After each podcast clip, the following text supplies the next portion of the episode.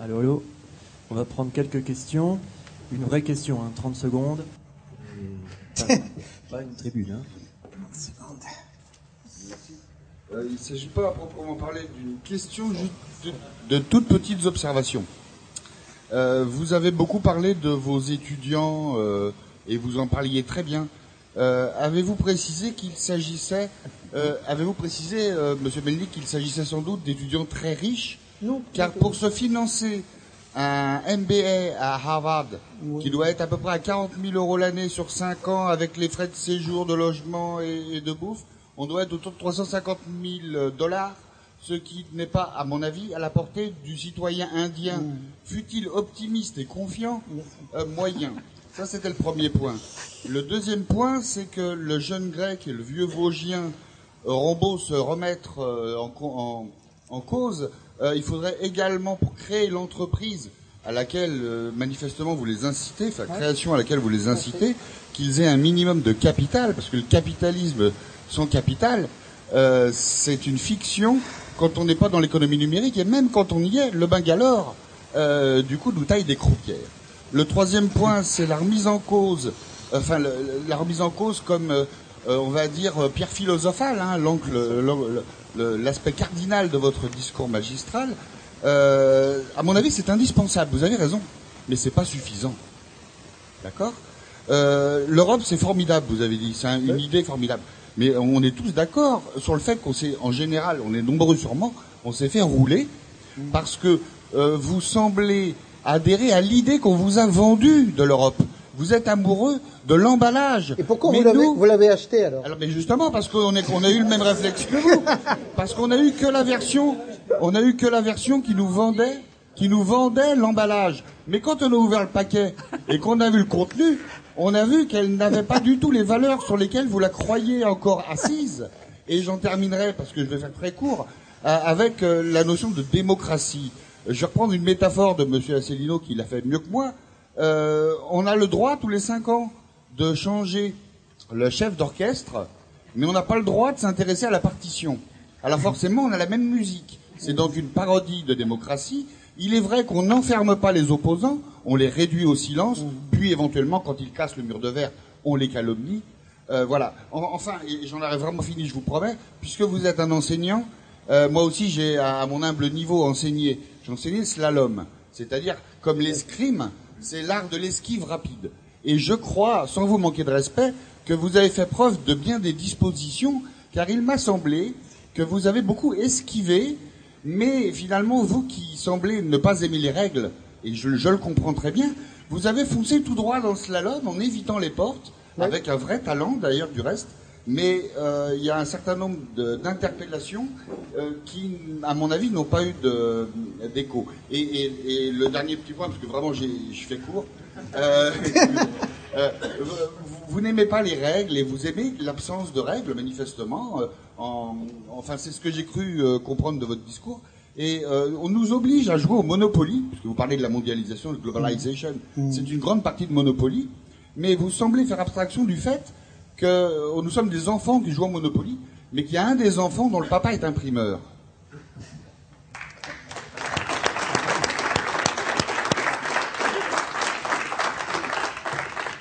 Ah, C'était pas vraiment une question. Vous avez une réponse à apporter ou...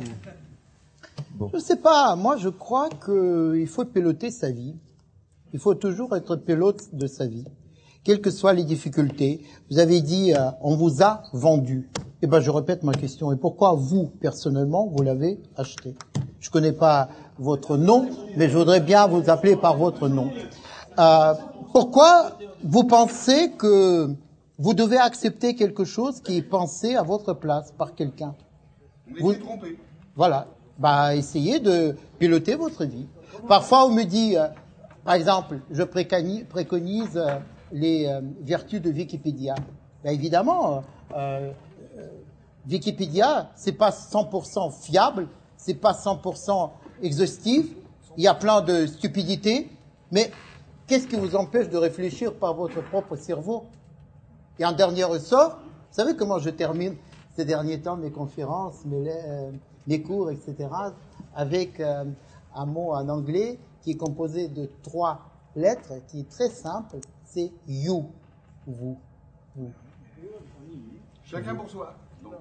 Parce que chacun, ça c'est intéressant ce que vous dites, parce qu'il n'y a plus de, il y a plus de concept collectif. Il n'y a plus d'utopie collective du XXe siècle. Le communisme s'est effondré. Et les belles valeurs de l'Europe dont vous nous parlez alors? Ah bah c'est la liberté individuelle, c'est l'homme. Et pour moi, c'est l'apothéose de tout, c'est l'homme, c'est vous, c'est moi.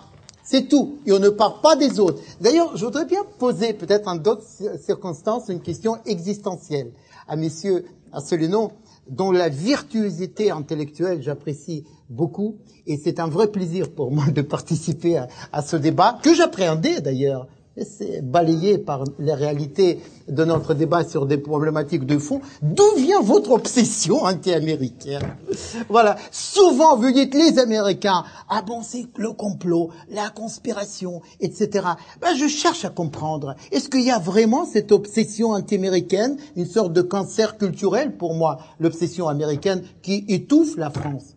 Alors, je vais répondre à plusieurs choses. D'abord, pour euh, vous, euh, y a- vous avez répondu à, à comment? À Sandro. À Sandro, oui. Vous avez répondu euh, que euh, vous l'aviez, euh, vous aviez choisi euh, l'emballage. Il vous a expliqué qu'il avait, qu'il avait été trompé par un emballage trompeur. Et il vous a dit, vous, vous, vous lui avez répondu, vous l'avez choisi. Je me permets de dire qu'il vous explique que l'emballage était trompeur, mais je vous permets de dire deux, d'ajouter deux choses c'est que les Français, j'insiste, en 2005 n'en ont pas voulu de l'emballage. Ils l'ont eu quand même. Nous avons un véritable crime contre la démocratie qui a été commis en 2005 et dans les années ultérieures. J'ajoute d'ailleurs, puisque par exemple en Californie, ce qui s'est passé en France est absolument imp- imp- im- impossible, puisque une loi rejetée par référendum en Californie ne peut pas être ensuite revotée par les représentants de l'État de Californie. Il- ça doit repasser par les mêmes, euh, par les mêmes procédures. Donc déjà, ce que vous dites n'est pas exact. Les Français ont dit non. Et de ce jour, à mon avis, c'est d'ailleurs un crime, parce que de ce jour date le début du divorce entre la France. Je pense que les historiens, dans 50 ans, dateront de 2005 le début du divorce et le début de la fin de la construction européenne à partir de ce divorce-là. Bien, deuxième chose que je voudrais dire, j'en parlais tout à l'heure, je disais on peut faire élire un cheval en France, mais on peut aussi lui faire voter n'importe quoi si on ne donne pas accès aux grands médias aux gens qui peuvent apporter des éléments contraires à la doxa dominante. Le traité de Maastricht a fait l'objet d'un référendum en 1992. Je renvoie les personnes intéressées au livre de Serge Alimi qui s'appelle Les nouveaux chiens de garde, où toutes statistiques à l'appui, tirées notamment de Acrimed, il a montré que les partisans du oui avaient eu droit à 80%, 90% de l'espace médiatique. On faisait à l'époque, en 1992, débattre des partisans du oui de droite contre des partisans du oui de gauche. Et les partisans du non n'avaient pas le droit à la parole. Une autre façon également de pre- de- de- d'empêcher le débat consiste, et c'est quelque chose qui est très au point, à faire porter l'opposition par des mouvements qui, par ailleurs, sont des mouvements d'extrême droite et sulfureux. Ça n'est pas pour rien que le Front National en France a été porté médiatiquement constamment et encore aujourd'hui. Ça n'est pas pour rien. Je suis allé en Grèce il y a quelques semaines où ils constatent le même phénomène. Aube dorée, qui est un mouvement qui est composé à moitié d'ailleurs, semble-t-il, de policiers et d'agents des services, euh, des services grecs. Ce truc a été monté en épingle pour faire croire aux Grecs que si on s'opposait à l'euro, c'est qu'on parlait à ce moment-là comme aube dorée et par transitivité et amalgame qu'on était pro-nazi.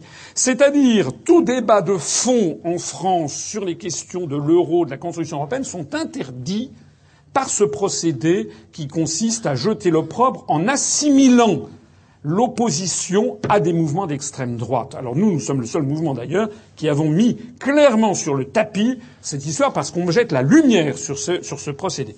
Puis maintenant, et pour répondre à votre, votre question euh, sur, euh, sur le- le- les États-Unis, je rappelle que notre mouvement n'est pas un mouvement anti-américain. Je rappelle par exemple que ce que non non non non ce que je dis est beaucoup moins sévère que ce que dit par exemple M. Noam Chomsky, qui est américain, qui est l'un des principaux prestigieux intellectuels américains, qui a comparé le régime actuel au régime nazi. Excusez du peu.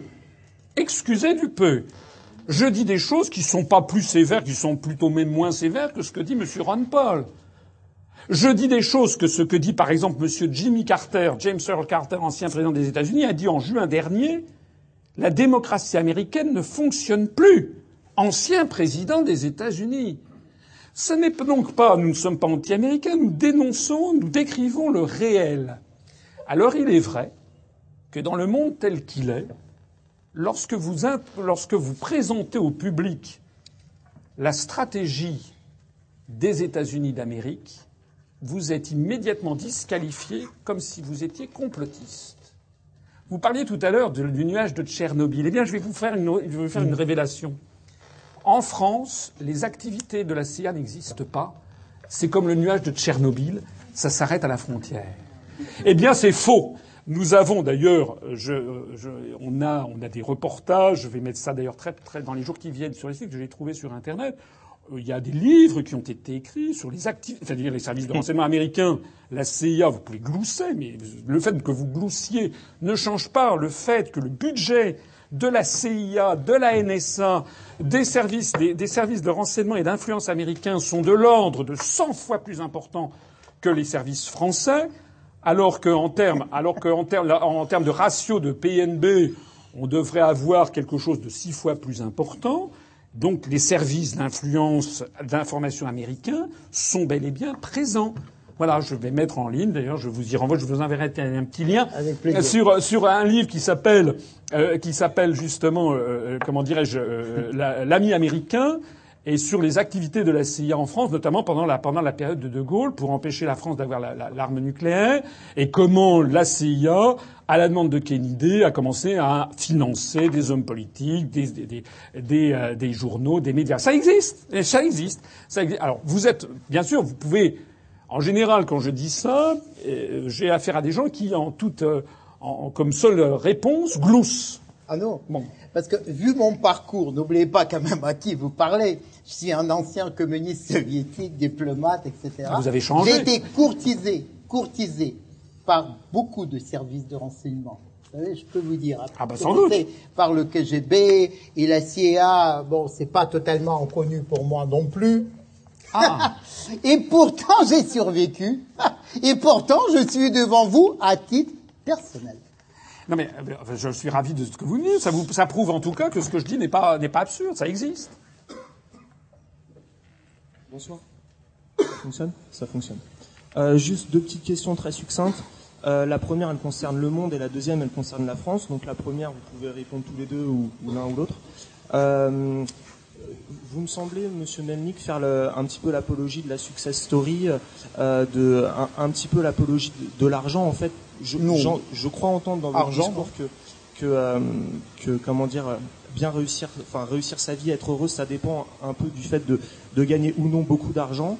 Donc j'ai un peu l'impression que c'est un mix entre Barack Obama et Anthony Robbins, si vous voulez, c'est-à-dire le Yes We Can, on peut gagner de l'argent, et Anthony Robbins euh, qui, euh, qui serait un peu un humanisme euh, qui, qui, découlerait d'un optimisme un peu fanatique et naïf, euh, et qui, pour justifier euh, ce, cet optimisme, utiliserait allègrement l'omission, c'est-à-dire on occulte certaines réalités, l'exagération et la distorsion de la réalité. Donc la question c'est celle-là. Cette mondialisation n'est-elle pas un peu différente des autres parce qu'elle prend sa source dans la pensée très américaine du succès, qui se passe des contingences du réel. Euh, est-ce que c'est pas le, mythe de la croissance illimitée et la plus belle preuve de la supercherie? Est-ce que c'est pas la crise des dettes souveraines, preuve du caractère artificiel de cette globalisation qui n'est autre que le transfert du pouvoir et de la responsabilité de diriger les peuples de l'État au privé. Et la deuxième question, là qui s'adresse directement à M. Asselineau, euh, j'aimerais savoir si euh, l'intelligence économique qui, qui, existe quand même en France, j'imagine au ministère de la Défense, euh, que, devient l'intelligence économique euh, dans cette mondialisation? Est-ce que vous pouvez nous dire s'il existe en sous-marin euh, comme une résistance cachée au cœur de l'appareil étatique français? En d'autres termes, à part nous, y a-t-il des résistants de l'intérieur? Merci.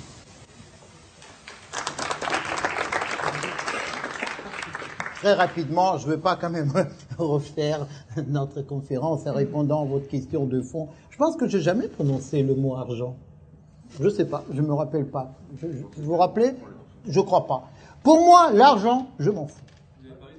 Oui, attendez, attendez, attendez. Le bonheur, pour moi, c'est ça. J'ai dit au début, le bonheur et l'épanouissement. J'ai dit au début, bonheur. Le bonheur, pour moi, c'est pas de l'argent. C'est pas du tout l'argent. Épanouissement, ou en anglais, c'est fulfillment. J'aime bien ce terme, fulfillment.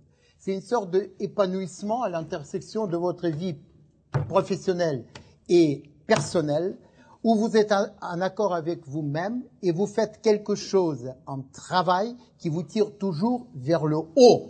Et ce travail qui vous donne du sens, mon cher ami, ne se réduit jamais à l'argent. Euh, donc moi, je, ben je, votre question est euh, une question ad hominem qui me met un peu mal à l'aise parce que pour deux choses. D'abord parce qu'elle me parce que pour être honnête avec vous, je ne sais pas très bien quoi vous répondre.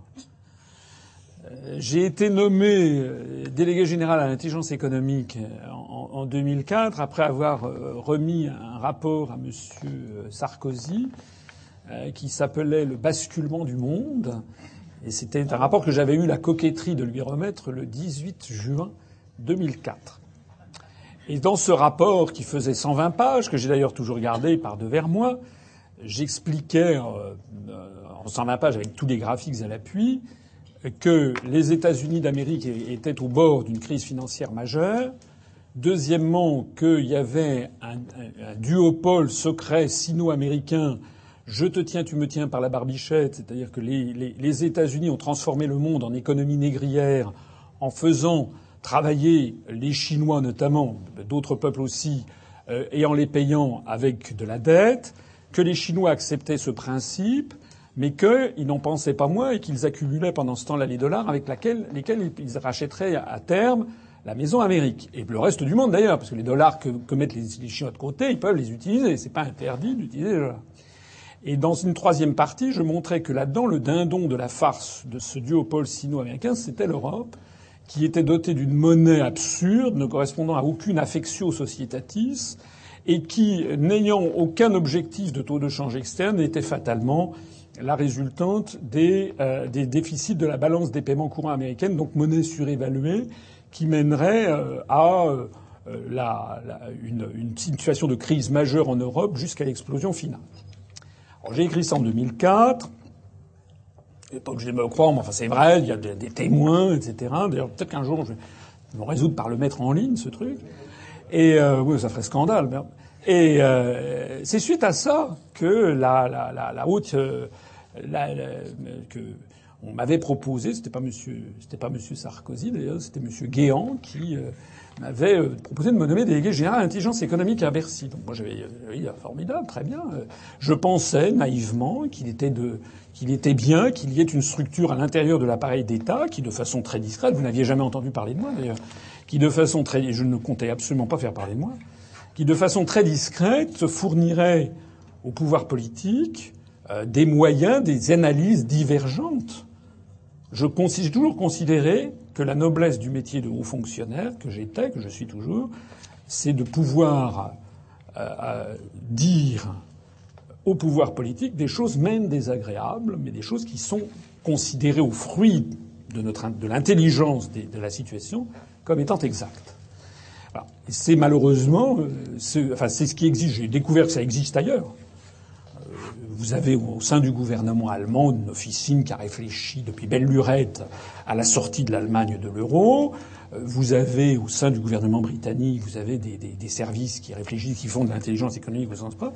J'ai découvert qu'en France, malheureusement, lorsque j'ai commencé à, à œuvrer, euh, eh bien, j'ai eu tous les bâtons dans les roues possibles et imaginables, jusqu'à n'avoir aucun budget, aucune directive, jusqu'à qu'on ferme mon truc. Pas. Donc, ils ont eu ma peau. Donc, il n'y a plus de délégation générale d'intelligence économique à Bercy je ne crois pas euh, qu'il y ait euh, de structures comparables. Alors il y a une mission à l'intelligence économique qui a été rattachée au secrétaire général de la défense. Enfin, c'est une conception extrêmement euh, extrêmement limitative de l'intelligence économique, puisqu'il s'agit de faire de l'intelligence pour le compte des entreprises, de dire oui, voilà. Enfin, je sais pas très bien à quoi ça sert, à vrai dire. D'ailleurs, tout le monde se pose la question parce que si si on si on avait, si on était intelligent euh, économiquement, on n'en serait pas dans la situation dans laquelle on est. Bon. Donc il y a à mon avis un petit problème quelque part. En attendant, je crois, euh, je crois que euh, je, je, je comme je ne suis pas au courant, et puis que même si j'étais au courant, je vous dirais pas forcément tout, mais j'émets des doutes sur le fait qu'il y ait dans l'appareil d'État euh, des structures qui soient chargées de penser, de penser l'impensable. Voilà. Alors que c'est justement l'objet Normalement, un, gouvernement digne de ce nom doit avoir une structure, à mon avis, chargée de penser l'impensable. Mm. Et qu'est-ce qui se passe si demain l'euro explose Ça s'appelle les think tanks. Mais les Non, non, non, parce que les think tanks, ça, c'est des trucs, c'est des trucs. Oui, non, mais c'est des trucs privés qui défendent des intérêts de ceux qui les financent. Donc vous avez les trucs du style, le, le, le comment dirais-je, le, le, Centre pour la réforme européenne, euh, tous ces trucs qui sont financés par Goldman Sachs, par JP Morgan, par etc., et qui viennent expliquer que ce que veulent les peuples d'Europe, c'est des réformes indispensables. Faites pas se foutre du monde. Non, ce dont je parle moi, c'est des, des structures au sein des appareils d'État qui réfléchissent et qui disent voilà qu'est-ce qui qu'est-ce qui se passe si demain euh, voilà. Mais c'est une c'est vous savez c'est un, vrai une vraie travers c'est un vrai travers français. regardez regardez l'affaire de la regardez l'affaire de la regardez l'affaire de la de la ligne Maginot. Ouais.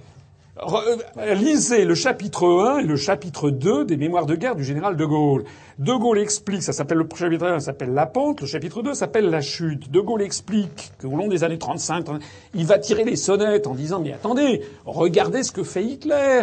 Regardez ce qui se passe. Il est en train de construire une armée, euh, une armée blindée, etc., etc. Et on lui objecte un qu'on n'a pas le temps et deux que de toute façon il y a une Maginot. Et en, euh, si on a, remettre en cause en 1937 la ligne Maginot, c'est comme moi en 2004 dire que l'euro va peut-être exploser. C'est-à-dire, c'est quelque chose. Nous sommes un pays catholique romain de tradition. Nous sommes donc un pays de dogme. Et dans les pays de dogme, on n'a pas le droit de penser l'impensable. Voilà. C'est pour ça d'ailleurs que la France s'est ramassée en général des, des, des, des échecs mémorables c'est parce que les, élites refusent de penser l'impensable. Nous avons en revanche des qualités éminentes, et on a une qualité éminente, c'est la capacité de rebond et le système. Mais est-ce que les élites actuelles sont capables de penser l'impensable? Est-ce que l'État actuel est capable truffé de fonctionnaires à côté de la plaque ou de politiques, politiciens qui courent après les calculs électoralistes, est-ce qu'ils sont capables de penser l'impensable, c'est-à-dire de se projeter dans l'avenir et souvent au détriment de leur propre carrière? Merci. Alors une dernière question parce que le, gardien me fait les gros yeux là-bas. Oh.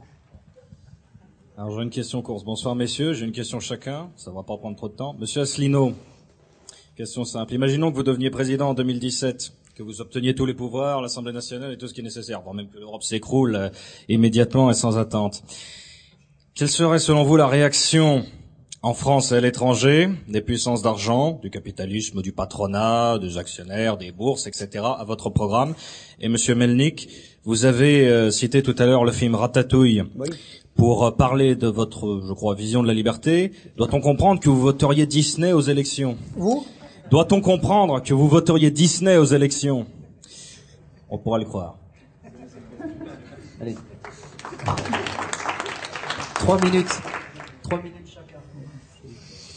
Euh, je, n'ai pas de, réponse affirmative, puisque vous nous demandez de prévoir ce qui se passerait dans l'avenir. Donc dès qu'on est prévoir dans l'avenir, évidemment, on, se heurte à des hypothèses.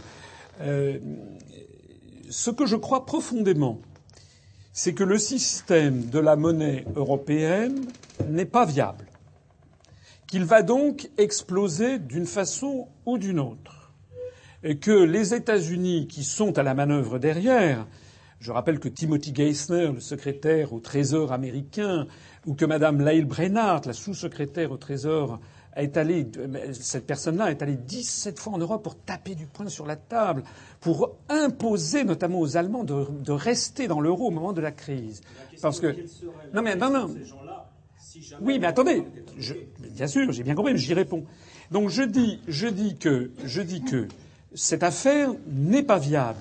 Je dis que les Américains feront tout pour essayer de le maintenir, mais je dis aussi que ça n'est pas viable et qu'il y a un moment à partir duquel, lorsque tout s'effondre, Il me semble que ce que vous appelez les puissances d'argent, ou que les États-Unis, moi j'ai rien contre, contrairement à ce que pense M. Melnik, je ne suis pas anti-américain. Je pense que d'ailleurs aux États-Unis eux-mêmes, il y a beaucoup d'Américains qui, en ont ras-le-bol de la façon dont est géré leur propre pays.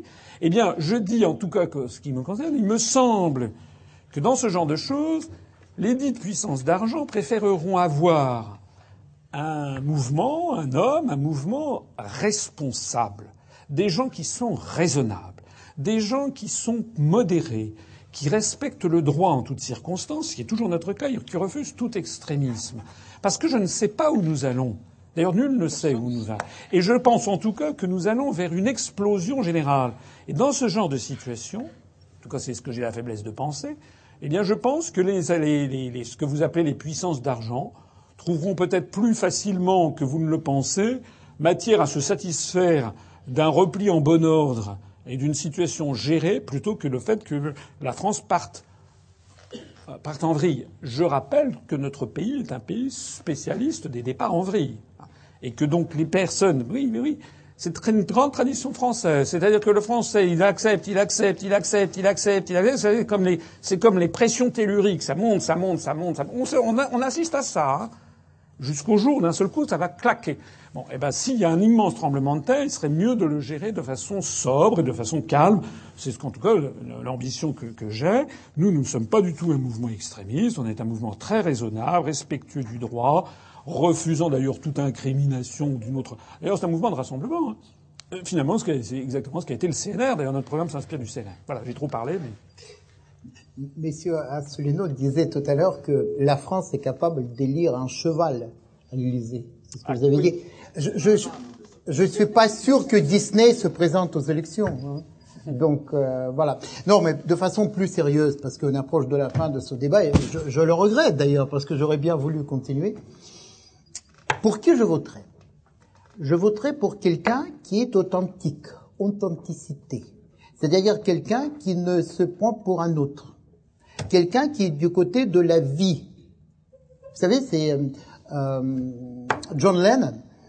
Quand il avait 5 ans, sa maman lui disait euh, Tu sais, il faut que tu sois heureux. C'est tout.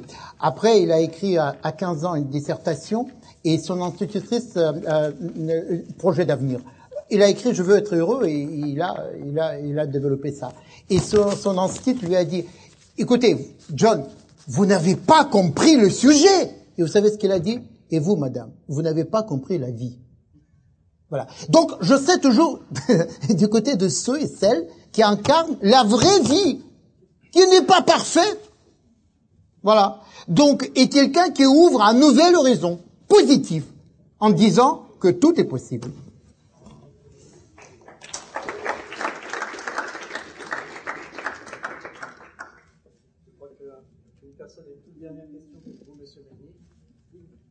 Ah Bonjour. Bonjour. Déjà, merci beaucoup de m'avoir. Euh, merci à vous. De m'avoir euh, accepté comme ami Facebook tout à l'heure. Ah, déjà, oui, oui, tout à fait.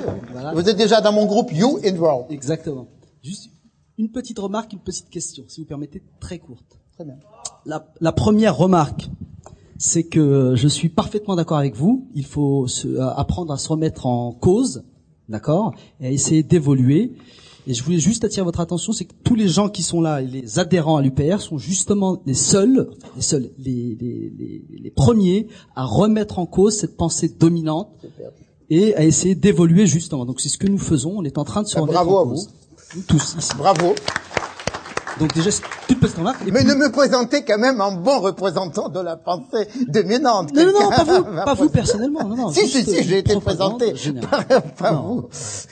La toute petite question qui, juste d'un point de vue technique, oui. c'est que vous me parliez de contrepoids donc aux États-Unis, euh, le, la, le, contrepoids aux États-Unis, euh, euh, enfin la construction européenne. Intéressant. Juste la petite, euh, la, la, petite question, c'est comment pouvez-vous pouvez m'expliquer l'acharnement états-unien à, euh, à intégrer euh, l'Ukraine, dont vous parlez actuellement, au sein de, de l'UE. J'en veux pour preuve la présence de, de, de, de, de Monsieur John McCain sur la place Euromaidan pour galvaniser les troupes et les pousser à déstabiliser le gouvernement ukrainien. Ouais, mais il faut pas ethniciser le débat. Hein. Non, non, je parle de géopolitique. Oh là là, je risque de passer à la merci à, à la fin de la soirée pour un has-been total à côté de la plaque, euh, voilà. Mais vous savez comment je répondrai? Ben il y a quand même des valeurs, des valeurs. Et ces valeurs, ce sont des valeurs, excusez-moi encore une fois, ringard. Je suis ringard, j'assume, occidental, occidental. Détriment des intérêts américains. Euh, je ne parle pas des intérêts parce que euh, vous avez remarqué que j'ai marqué ma différence avec Monsieur Asselineau concernant la question des intérêts nationaux. J'ai dit que pour moi, l'intérêt de la France consiste à rendre les Français heureux. Ok? Si, si, si, si, si. La liberté pour moi. Attendez. L'Europe, aujourd'hui, le- le- l'Europe aujourd'hui est frileuse. L'Europe aujourd'hui a peur d'elle-même. L'Europe aujourd'hui est en train de vivre, sans doute ces derniers, ces dernières années.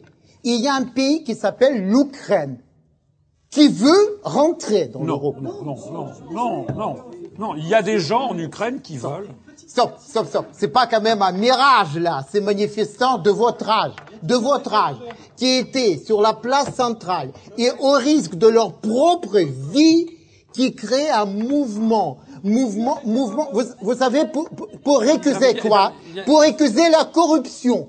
La corruption du régime, bah si, si, si, si. Et ce sont des étudiants, comme le printemps arabe.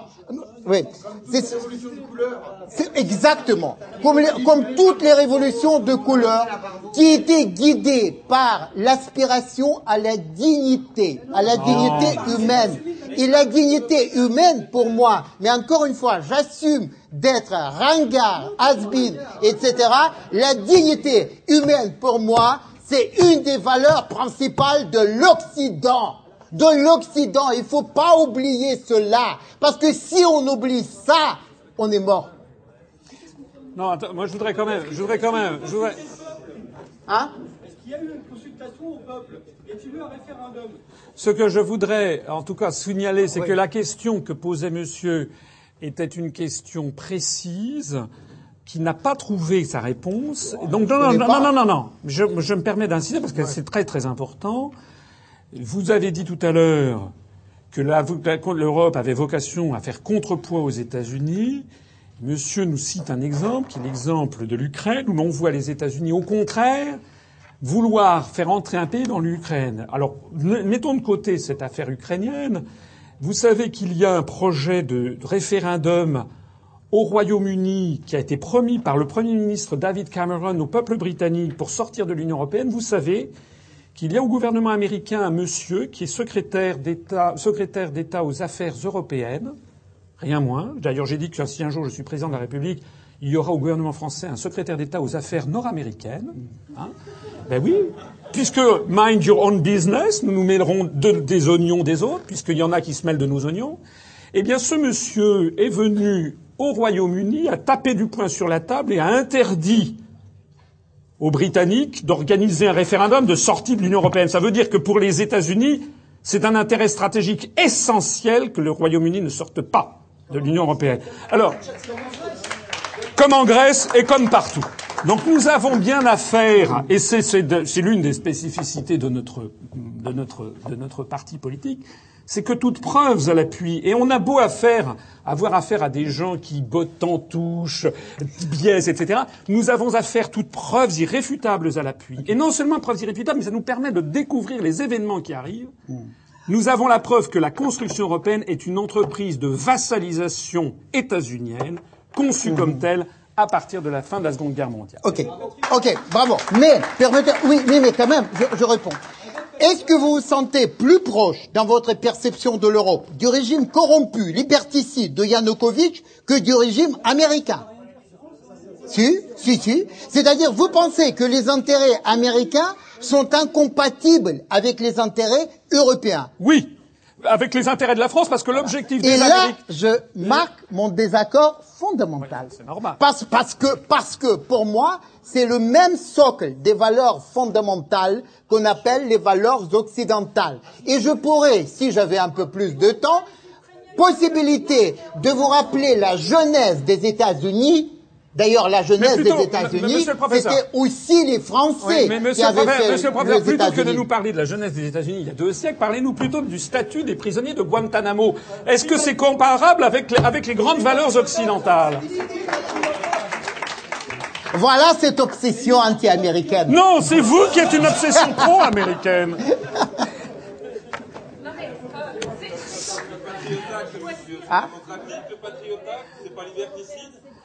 Allez. Je voilà. vous parle des valeurs Merci. et vous me parlez d'autre chose. Merci, nous allons terminer là. Merci Monsieur Melnik. Merci, beaucoup. Monsieur Asselineau. Allez. Bon, bon bah écoutez, c'était sympa. Bon.